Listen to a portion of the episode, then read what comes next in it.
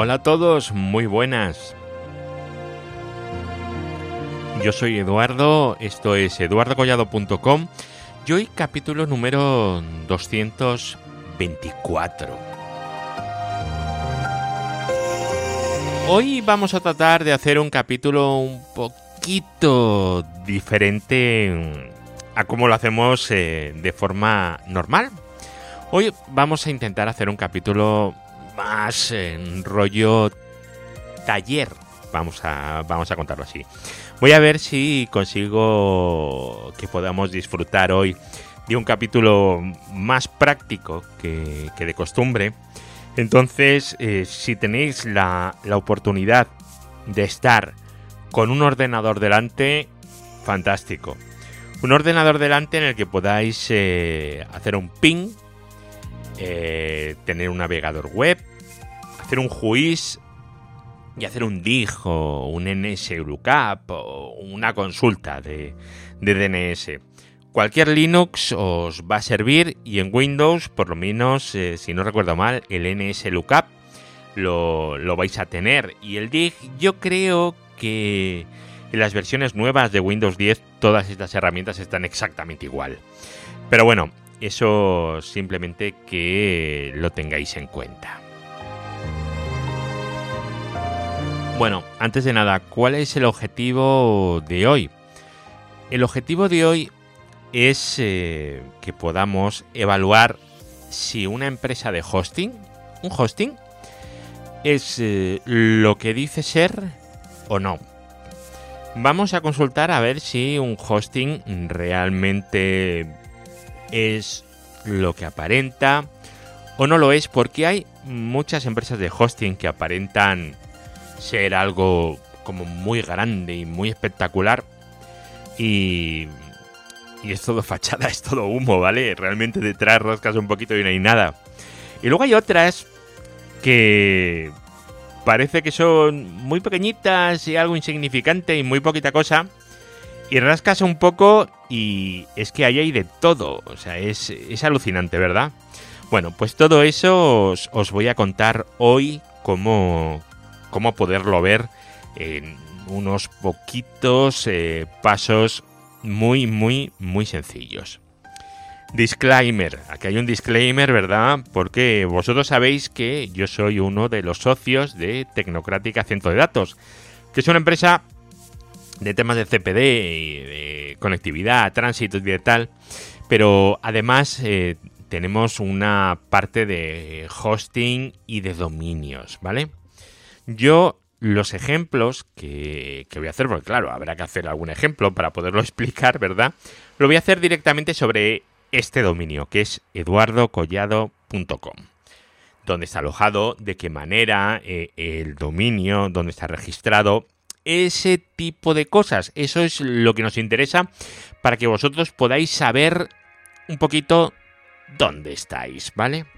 Esto sirve para los que tengáis hosting contratado en una empresa o simplemente queréis cotillar un poquito vuestra empresa, en lugar donde trabajáis, a ver dónde lo tienen, o dónde lo tiene la competencia, o vuestro centro educativo, vuestra universidad, o yo qué sé, ¿vale? Vuestro sindicato, vuestro, yo qué sé, eh, vuestro centro penitenciario, no tengo ni idea, ¿vale? Lo que seáis. Y luego, si no trabajáis y no estudiáis, a lo mejor sois podcasters como yo, y entonces a lo mejor también os interesa saber pues dónde tenéis alojados los audios, si dónde están es bueno, no es bueno, si os viene bien para vuestra audiencia, si no os viene bien para vuestra audiencia. En fin, es un tema bastante, bastante complejo. Bueno, no es complejo realmente, es, un tema así como, como muy espectacular, pero, pero vais a ver que son, son cuatro chorradas, ¿vale? Y otra cosita que también quiero decir, perdonado, y tengo que decir muchas cosas antes de empezar, y es que el otro día me he encontrado que, que este podcast estaba en una plataforma en la que se ofrece o se va a ofrecer un servicio de pago por escuchar podcast, que lo puedes escuchar gratuitamente, pero hay unos cuantos que son exclusivos y tienes que pagar por escucharlos. Evidentemente este podcast no estaba entre los exclusivos, ¿vale? Pero alguien de esa empresa ha decidido coger eh, este feed y meterlo dentro de su plataforma. Bueno, yo el podcast eh, no lo tengo ni como licencia Creative Commons, ni como GPL, ni nada de nada, ¿vale? O sea, yo tengo esto como copyright Eduardo Collado. O sea, es mío. Punto. Y el podcast va a estar donde yo quiera. Entonces, ¿qué ocurre? Que en ese sitio en concreto, eh, tú puedes pagar por escuchar unos cuantos y el mío, pues bueno, pues uno de entre tantísimos que se van a poner para rellenar y que tú creas que es una plataforma muy, muy, muy importante. Que yo no digo que no lo sea, ¿vale? Pero a mí no me gusta ese tema.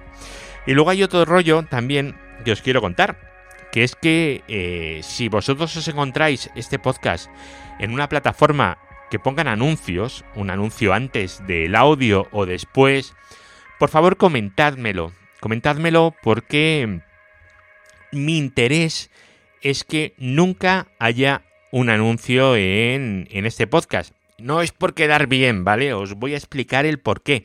Es por dos motivos eh, principales. Como vosotros sabéis, el podcast se llama como yo, Eduardo Collado, ¿verdad? Entonces, eso significa que a nivel profesional el podcast lo utilizo como tarjeta de visita, es decir, es una marca personal. Vale. Y luego, por otro lado, eh, os he comentado también que yo soy uno de los socios de Tecnocrática. Entonces, si esto se pone en un sitio donde controla, vete a saber quién, la publicidad, y me ponen publicidad de la competencia, pues a mí personalmente no me gusta, no me gusta nada. Por eso este podcast no está en ningún sitio donde se funcione con publicidad. ¿Vale? Simplemente que, que lo sepáis y si os lo encontráis, esa situación, pues me lo comentáis.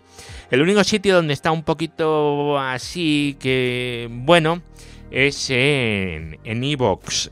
Pero bueno, oye, en Evox por lo menos esta gente te da, da el hosting, dan algo, ¿vale? Pero alguien que pone una aplicación de móvil, pues no, no da absolutamente nada. Bueno, vamos a empezar. Vamos a empezar con la intro. Hoy no empezamos con la intro de heavy metal. Así que vamos para allá y empezamos.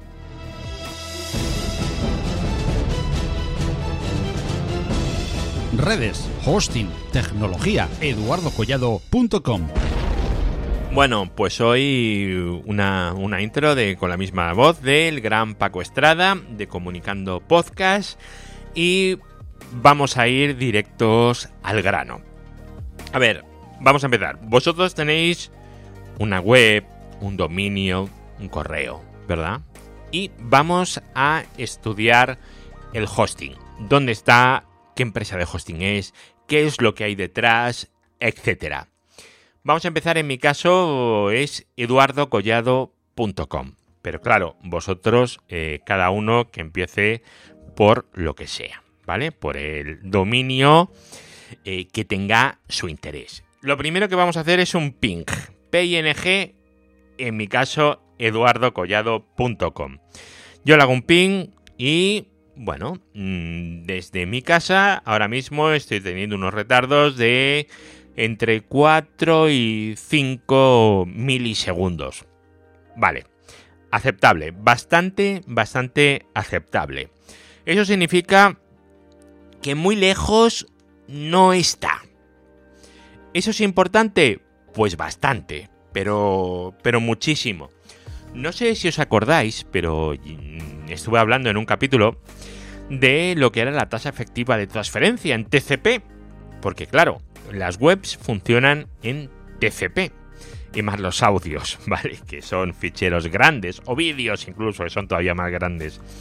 Entonces, realmente la velocidad a la que podemos descargar esos audios, la velocidad a la que nosotros vamos a ofrecer el contenido a nuestra audiencia, la distancia es fundamental, el retardo, ¿vale?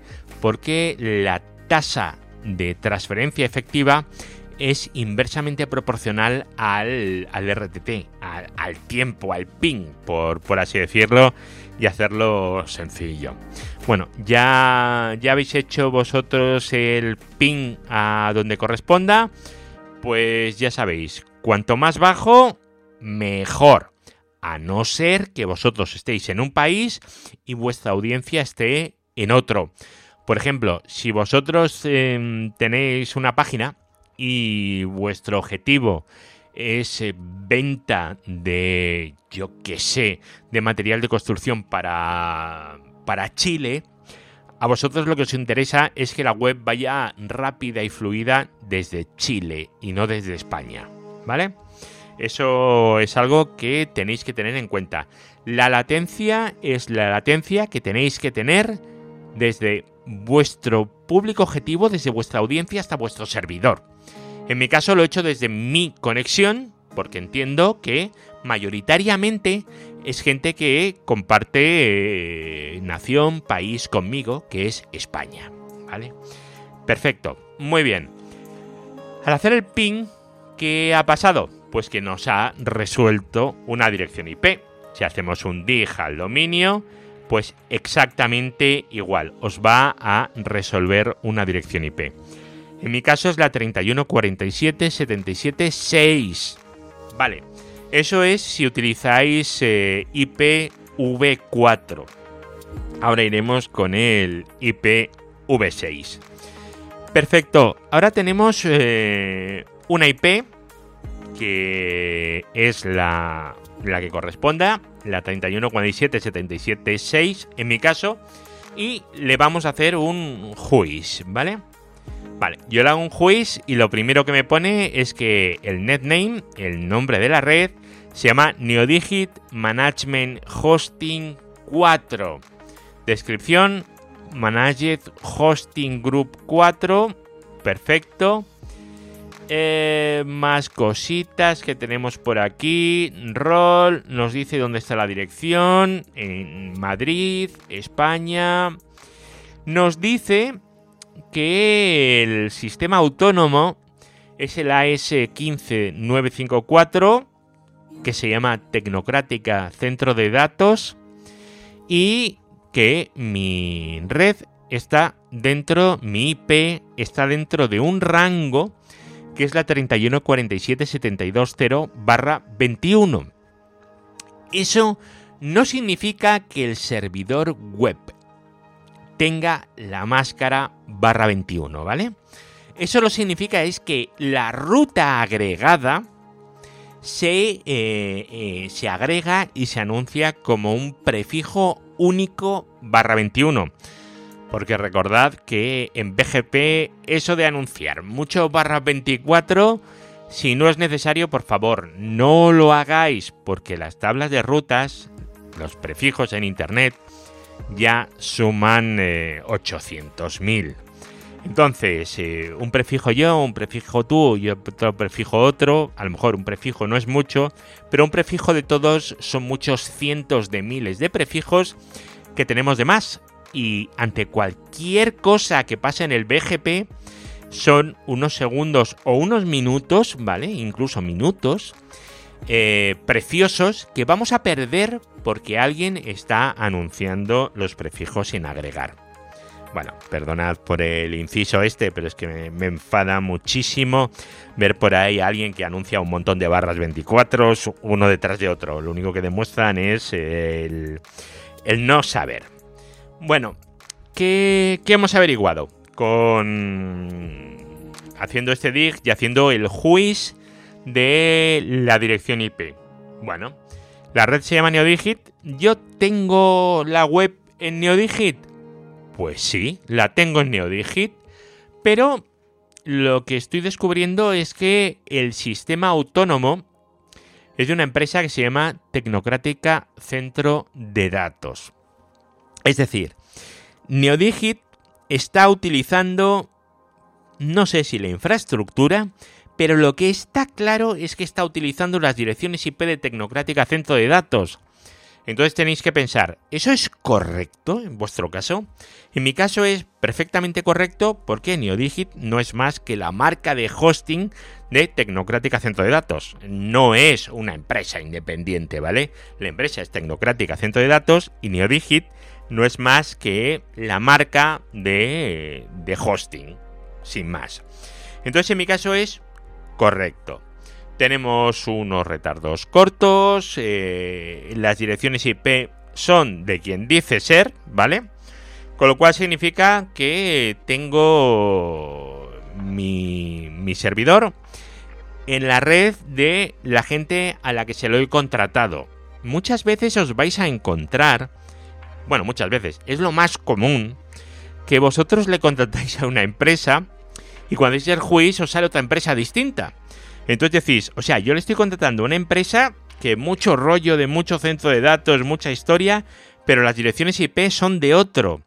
Eh, bueno, pues eso ya os puede hacer pensar que quizás no, no, no se lo estéis contratando al proveedor final, sino que se lo estéis contratando quizás, quizás, quizás a un intermediario, ¿vale? Quizás a un intermediario. Entonces, bueno, pues si vosotros tenéis alguna incidencia, vosotros tendréis que abrírsela a vuestro proveedor y vuestro proveedor a su vez se lo tendrá que abrir a otro. Bueno, mm, si eso os sirve, perfecto. Si no, pues que sepáis que a lo mejor estáis contratando a un revendedor. Que ojo, no tiene nada de malo, ¿vale? Solo que no es un proveedor eh, final de hosting, es un revendedor, ¿vale? O si no es un revendedor, por lo menos es una empresa que le contrata servidores a otro. O por lo menos es una empresa que utiliza el espacio de direccionamiento de otro. Es decir, está atado a ese proveedor. Ahora, ahora hablamos del estar atado o, no, o no estar atado. Vale, perfecto. ¿Qué más podemos hacer aquí? Pues podemos hacer un juiz, ya lo hemos hecho al rango, al direccionamiento IP, al AS. Esto es muy importante porque aquí vamos a ver, entre otras cosas, eh, la importación y la exportación de prefijos. Vamos a ver con quién tiene conectividad directa eh, la red donde nosotros tenemos el, el, el hosting. A ver, en nuestro caso, pues vemos que hay unos tránsitos con unos AS que son el 174, el 2914, el 3257, 3257 y el 8928. ¿Vale? Y luego además tenemos unos peerings. Unos peerings contra, bueno, os digo las empresas que son, ¿vale? Eh, yo que sé, por ejemplo, Netflix, Microsoft, Initiate, Cloudflare, Google, OVH, Amazon, Akamai, eh, los peerings de DeepKicks, en fin, tenemos aquí información muy importante. Esto significa que en mi caso tengo el hosting en una empresa que es la propietaria del direccionamiento y que tiene conectividad e intercambia tráfico de forma directa con los peerings, es decir, con estas empresas que os estoy indicando. ¿Eso es importante? Bueno, eh, estáis, está mucha gente con el rollo este de la latencia contra Google de la web y bla, bla, bla, bla. Pues si tienes un peering contra Google, significa que tienes a Google a cuánto? ¿A un milisegundo? ¿A dos milisegundos? Bueno, pues eso ayuda muchísimo, ¿vale? Muchísimo para todo esto de la ciencia oscura, esta del SEO, que yo no entiendo, no comprendo y no conozco, ¿vale? Alguna vez lo he intentado entender, pero me cuesta muchísimo. Vale, eh, es lo que tenemos hasta ahora. ¿Qué más cosas podemos hacer? Pues veréis, podemos hacer un dig si tenemos eh, IP versión 6 directamente en nuestro, en nuestro PC, pues nos va a responder a una dirección IPv6 y evidentemente vamos a hacerlo exactamente igual todo lo que hemos hecho hasta ahora. Si no la tenéis, pues lo primero que tenéis que hacer es dig AAAA 4As y luego vuestro dominio. En mi caso me sale que eduardocollado.com está en la 2A01, 2 puntos A940, 2 puntos 446, 2 puntos 3, 2 puntos 2.1. Vale. Y cuando hacemos el juiz, pues me pone exactamente lo mismo, que esto es eh, Tecnocrática, centro de datos, que está en Madrid, nos pone lo de Neodigit también. ¿Y qué más nos dice? Que esta dirección IP versión 6 corresponde a un barra 32 de IPv6 que se está anunciando a Internet. Barra 32 de IPv6 es óptimo. Es óptimo porque RIPE está asignando barras 32, eh, ¿vale? A la gente normal, ¿vale? Está asignando barras 32. Y eso significa que no hay fragmentación del espacio de direccionamiento de IPv6 a la hora de anunciar esos prefijos en, en el BGP. Y significa, además, si le hacéis un ping 6 a esa IP y os responde, que vuestro servidor tiene IPv4, tiene IPv6, que siempre va a ir mejor las webs con IPv6 que con IPv4, por temas de contadores y bueno, ese tipo de cosas que ya hemos hablado en, en, algún momento, ¿verdad? Bueno, vamos a meter una cortinilla un momento que tengo que beber agua. Vale. Pues ahora vamos a ver el direccionamiento y la información de ese sistema autónomo. De momento, simplemente hemos hecho todo por consola. Ahora vamos a irnos a la web. Y vamos a utilizar una herramienta súper interesante de una empresa llamada Hurricane Electric, ¿vale? Que sería bgp.he.net. Esta es una herramienta fundamental, ¿vale? Ponéis bgp.he.net y luego AS en mayúsculas y luego el número del sistema autónomo del que estéis extrayendo la información. ¿De dónde lo sacáis? Del juiz. Antes os dicen el juiz del direccionamiento. Abajo del todo, abajo, abajo, os pone Origin AS, en mi caso, 15954. Estupendo. Pues aquí tenemos AS15954, Tecnocrática Centro de Datos. Sale un pantallazo de, la web de la eh, Tecnocrática, de la que yo lo siento, pero no me siento muy orgulloso. Es extremadamente fea y habría que cambiarla. Y no hace justicia a lo que hay detrás. Y luego tenemos un montón de información súper interesante, ¿vale? Nos pone en cuántos puntos neutros está, en este caso 1, cuántos prefijos se originan, aquí en este sistema autónomo se están originando 10 prefijos, es decir, 10 prefijos que se están originando desde el propio AS15954. Y ahora tenemos prefijos anunciados. Mmm, prefijos anunciados. Y aquí, por ejemplo, tenemos 20 en vez de 10. ¿Eso qué significa? Eso significa que este sistema autónomo está proporcionando tránsito. Está dándole tránsito a 10 prefijos, sean los clientes que sean. Aquí los podéis sacar, no hay, no hay ningún misterio, ¿vale? No hay ningún secreto en BGP. En BGP el secreto no existe. Entonces tenemos que se anuncian 20. Así que esta empresa en la que yo tengo el hosting, además de tener su direccionamiento, además eh, está ofreciendo tránsito BGP, lo cual implica necesariamente que disponen de una infraestructura de red propia. Al disponer de una infraestructura de red propia, eh, infraestructura de servidores ya se presupone, ¿vale? O sea, es que es que es obvio. O sea, no, no puede ser que tengas una red propia y no tengas tus servidores, ¿vale? O sea, aquí no hay reventa de servidores. Aquí los servidores están ahí. Y además, es, eh, son servidores físicos. ¿Por qué? Pues porque es que estás ofreciendo tránsito. Tienes tu propia sesiones BGP, tienes tus servidores, ¿vale?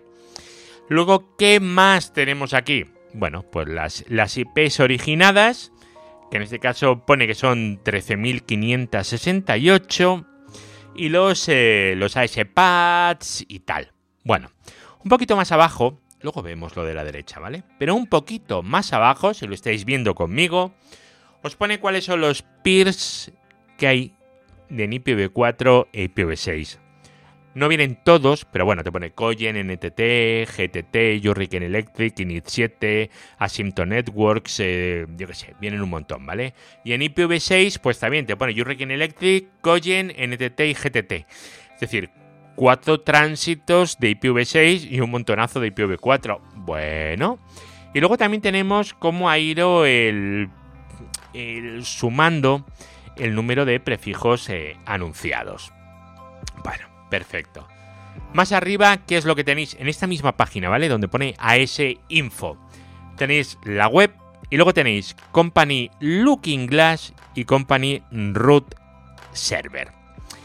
Antes os he estado contando que a lo mejor nos interesa saber cuál es el retardo, el ping no desde donde yo esté, sino desde donde van a estar mis clientes potenciales. Yo os he dicho que podía ser que estuviéramos en Madrid y nuestros clientes potenciales que estuvieran en Chile. ¿Vale? Pues para eso tenemos una cosa llamada Looking Glass. El Looking Glass sirve pues para hacer básicamente pines, tracers, este tipo de cosas.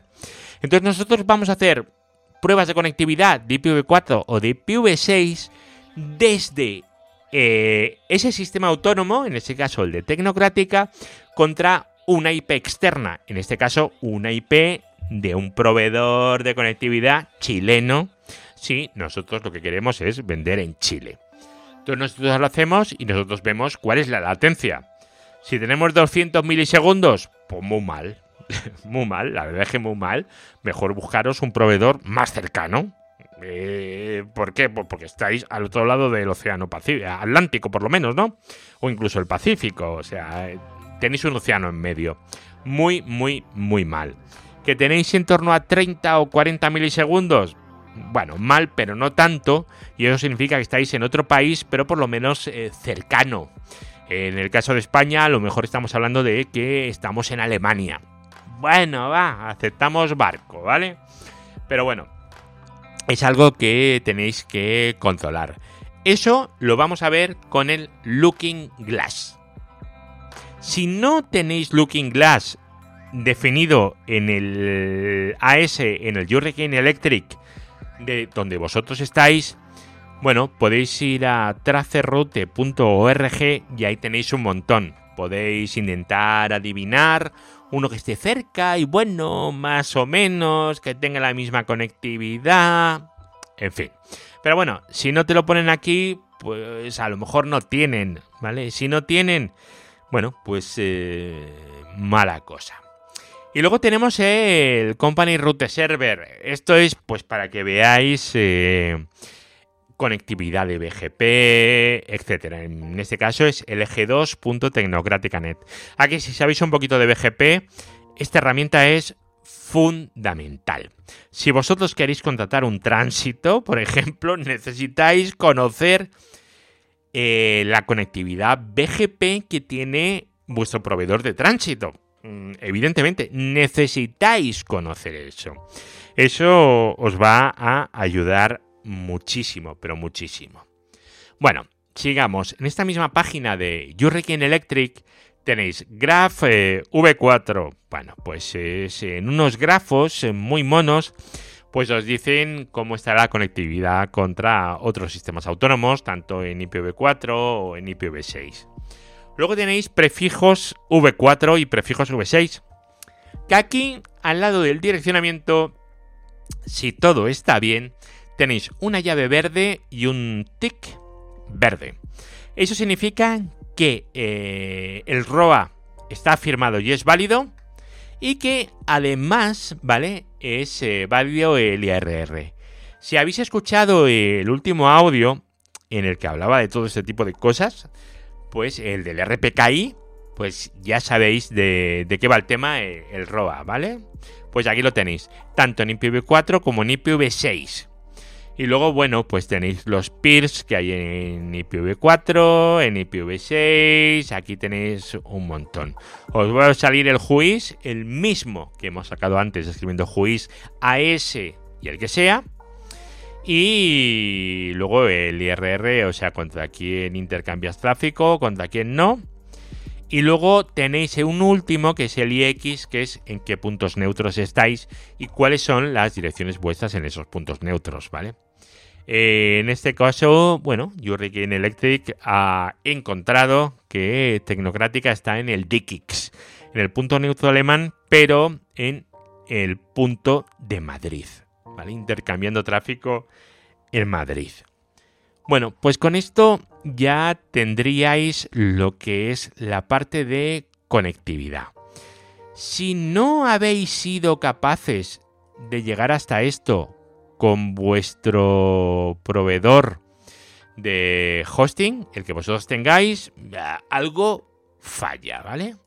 Algo falla. O os están revendiendo o, bueno, vamos a ver. Mm, a lo mejor os da igual porque os dan un servicio estupendo. Que para dar un servicio estupendo, ojo, ¿eh? No hace falta tener infraestructura propia. No hace falta.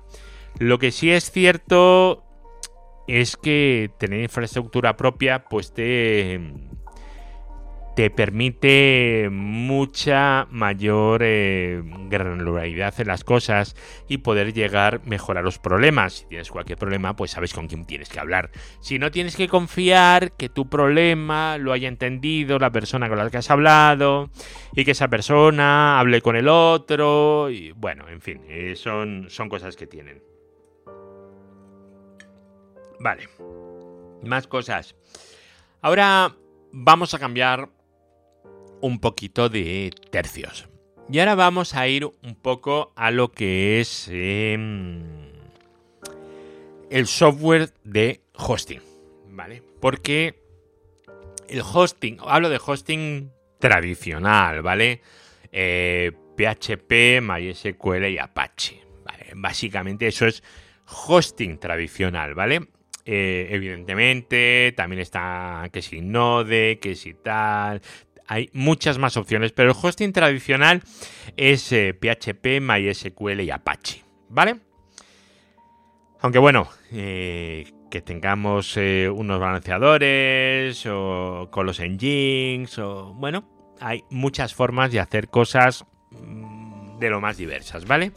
Pero un hosting tradicional estándar normalmente va a tener normalmente lo que se llama un panel de hosting. Entonces tenemos varios, ¿vale? Tenemos el ISP Config, el cPanel, Ples, eh, yo que sé, Agent y el Vesta, o bueno, eh, Webmin, si es que Webmin lo, lo, consideramos como panel de hosting. Luego puede ser, como nosotros, que tengan un panel de hosting eh, desarrollado dentro de la empresa. ¿Por qué? Pues porque se quieran ofrecer unas características que no se pueden ofrecer de otra manera. Vale, a ver, eh, ISP config, bueno, bueno, a mí es que no me gustan mucho todos estos, ni cPanel, eh, ni Plex, pero bueno, oye, son opciones que hay y son opciones que nos van a permitir no tener que tocar el servidor directamente. Pero todos estos tienen, todos tienen el mismo problema, que es que todos estos eh, paneles se instalan en tu servidor y van a consumir recursos de tu servidor. Y bueno, a mí eso no, no me acaba de gustar. Pero que lo sepáis, es muy importante que sepáis qué panel de hosting es el que mejor os viene a vosotros qué panel de hosting es aquel que os va a proporcionar las características que vosotros eh, necesitéis. Porque no va a funcionar igual de una manera a funcionar de otra. Y luego el bueno, el periodo de adaptación de un panel a otro, porque cuando cambiéis de empresa de hosting muchas veces vais a cambiar de panel. Y luego sobre todo el conocimiento que tenga el proveedor que tengáis. Es importante. Y luego tenemos ya el último, ultimísimo punto, que es el tema del soporte. Que esto para mí es, eh, es tan importante como todo el tema de la red. Porque el tema de la red para mí es súper importante, ¿vale? La web te va a ir mejor o peor en función de cómo esté la red. Y gracias a la red puedes deducir quién es el que te está vendiendo, si es eh, lo que te están contando o no, ¿vale? Porque ya os digo yo que no hay tantos centros de datos como todo el mundo dice, ¿vale? De nosotros tenemos centros de datos. Pues no, muy poquitos tienen centros de datos, pero muy poquitos, ¿vale? Y, luego... Eh, ah, bueno, antes no os lo he dicho.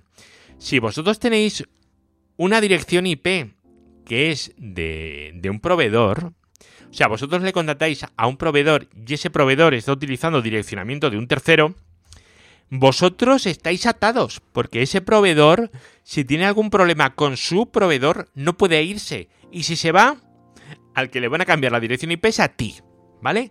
Con lo cual, si vuestro proveedor tiene un problema con su proveedor, el que va a sufrir vas a ser tú. Porque vas a tener que ir cambiando las direcciones IP y teniendo que hacer un montón de cosas. Luego otra cosa que no os he dicho, que es que ahora me está viniendo todo a la mente de golpe. Cuando vosotros hagáis un ping a la web o, un dig, tened en cuenta que hace unos años a esta parte se ha puesto muy de moda eh, pasar la web por Cloudflare, que, está muy bien, ¿eh? da unos servicios estupendos. Pero bueno, entonces, ¿qué ocurre? Pues que tú miras eh, la web y la web está basada por Cloudflare. Entonces te va a resolver una IP de Cloudflare. Eso no significa que tu hosting esté en Cloudflare, ¿vale? Ojo. Eso significa que está pasado por Cloudflare. Entonces, ¿cómo averiguas dónde está realmente? Bueno, pues eh, DGMX para ver el correo. O yo qué sé, dije NS, a ver dónde están los NS, o, o sea, los DNS, los servicios de DNS, en fin, ese tipo de cosas. Volvemos otra vez al soporte y perdonad por los saltos que os estoy pegando, que os estoy mareando. El soporte es súper importante, pero muy importante que la gente con la que vosotros habléis os puedan solucionar el problema y que la gente con la que vosotros habléis pues que pueden hacer algo. Si vosotros llamáis por teléfono a vuestro soporte, yo soy un chaval súper majo, majísimo, que os entiende, que es que... va un encanto, maravilloso. Pero lo único que puedo hacer es escribir en un ticket para que lo lean los técnicos, pues... Perdona que te lo diga, pero está perdiendo el tiempo, ¿vale? Sin embargo, si tienes un soporte en el que también hay gente súper maja, pero mientras tú estás hablando con ellos, ellos están entrando en los servidores, están viendo o están mirando temas de la red, Oye, mm, eso es eh, extremadamente importante, pero muy, muy, muy, muy importante. Y vamos al último punto. A ver, cortinilla. Ahí, perfecto. El último punto, y no el menos importante, precisamente, ¿vale? Quizás uno de los más importantes y muy olvidados el dominio en sí.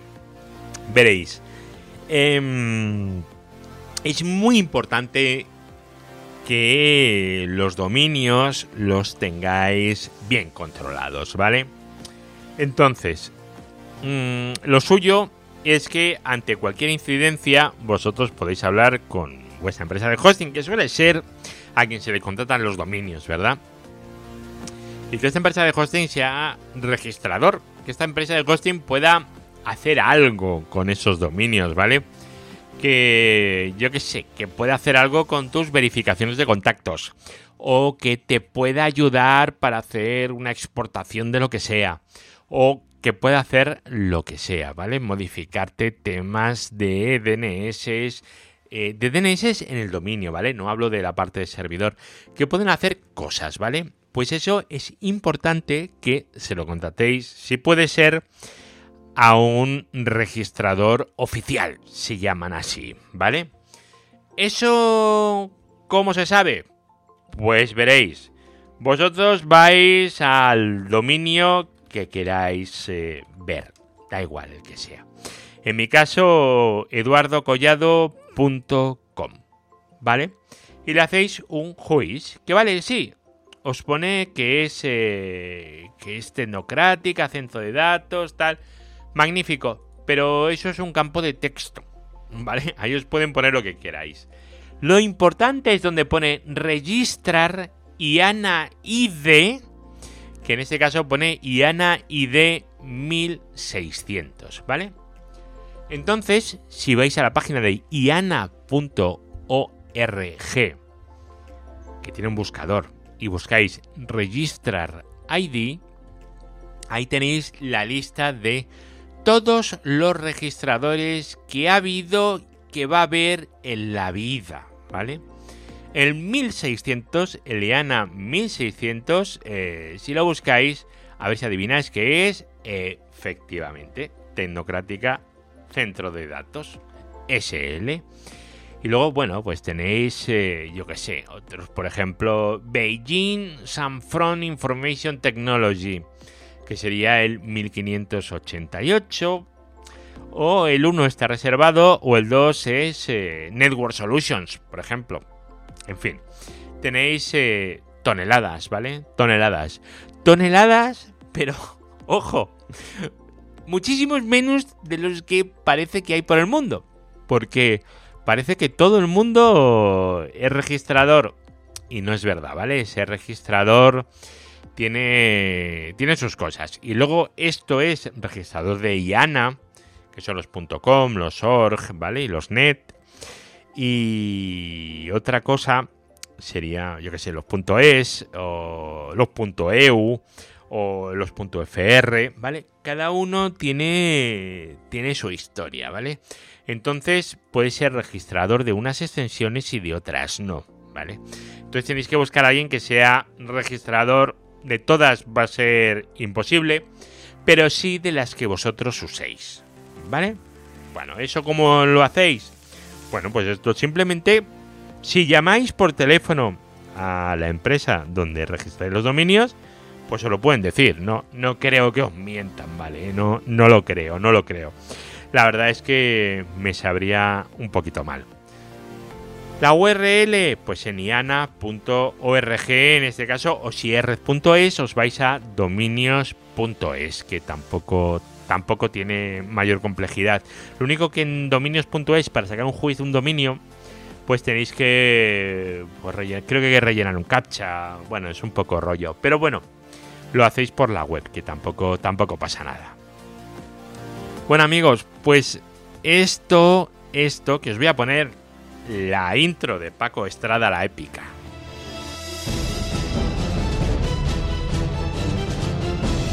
Redes, hosting, tecnología, eduardocollado.com. Bueno, pues hasta aquí el programa de hoy. ¿Se habéis aguantado hasta aquí? En serio, enhorabuena. A ver si nos tomamos algo. Pasaros por el grupo de Telegram, que está, está muy bien. Y luego por mi canal de YouTube, porque voy a empezar a ir eh, colgando vídeos poco a poco. De hecho, ahora mismo, en mi espalda, me, he puesto así de fondo un mapa mundi de un metro y medio por un metro treinta. Bueno, en fin, ha quedado, ha quedado chulo. La verdad es que yo estoy contento de, de cómo ha quedado. Bueno amigos, pues nada, eh, agradeceros la escucha ya sabéis que volvemos a escucharnos seguramente la semana que viene. No, no creo que tarde mucho más. Y ahora eh, le daré guardar al audio, lo subiré a eduardocollado.com y recordar que tenéis que desechar aquellos sitios que os intenten cobrar por escuchar esto o que os, eh, o que os pongan publicidad. O sea, es que, por Dios, que no, que no, que esto no, que no puede ser. Pues muchísimas gracias, nos volvemos a escuchar. Hasta luego, chao.